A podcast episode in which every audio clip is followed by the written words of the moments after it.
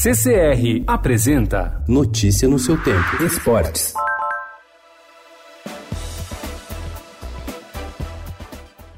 Há três anos no cargo de presidente do Palmeiras, Maurício Gagliotti terá nos próximos dias o desafio de reformular o departamento de futebol e também o processo de contratações, após trazer 34 jogadores durante a gestão e investir mais de 300 milhões de reais em reforços desde dezembro de 2016. O mandatário sente a necessidade de mudar a organização no clube e a filosofia de busca por atletas. Neste domingo foram demitidos o técnico Mano Menezes e o diretor de futebol Alexandre Matos.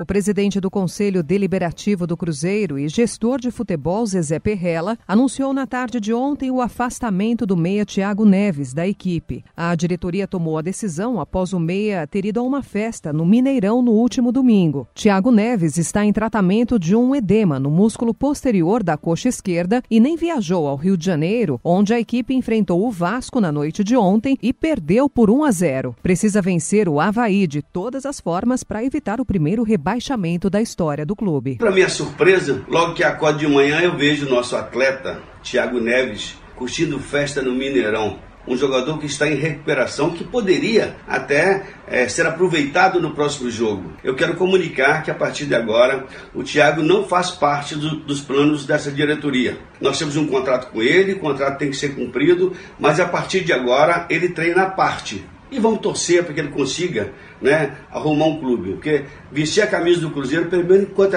eu aqui estiver, ele não veste mais.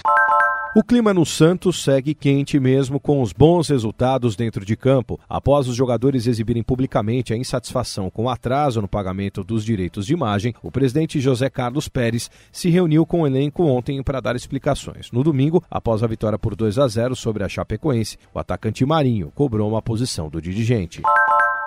The Ballon d'Or France Football 2019 is Mr. Lionel Messi. Lionel Messi ganhou a bola de ouro pela sexta vez na carreira. O craque do Barcelona foi eleito ontem pela revista France Football como o melhor jogador da temporada. O holandês Van Dijk, do Liverpool, foi o segundo colocado e o português Cristiano Ronaldo, da Juventus, o terceiro. O melhor brasileiro foi Alisson, que ficou em sétimo. Notícia no seu tempo. Oferecimento CCR